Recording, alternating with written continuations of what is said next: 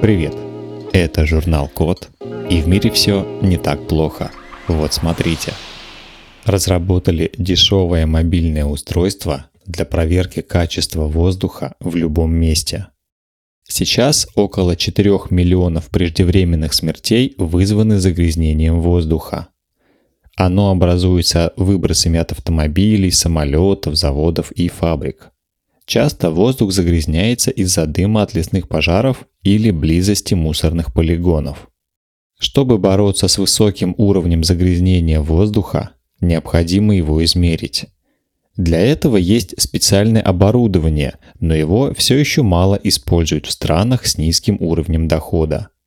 В Массачусетском технологическом институте в США придумали такое решение – они сделали дешевое мобильное устройство для проверки качества воздуха в любом месте.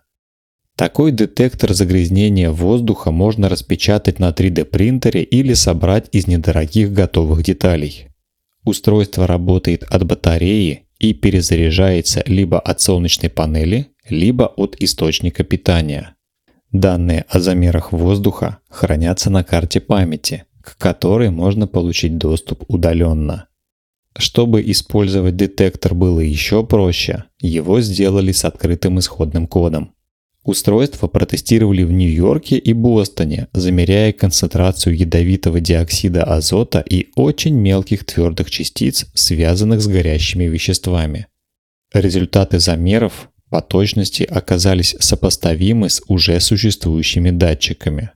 При этом устройство, конечно, не лишено недостатков.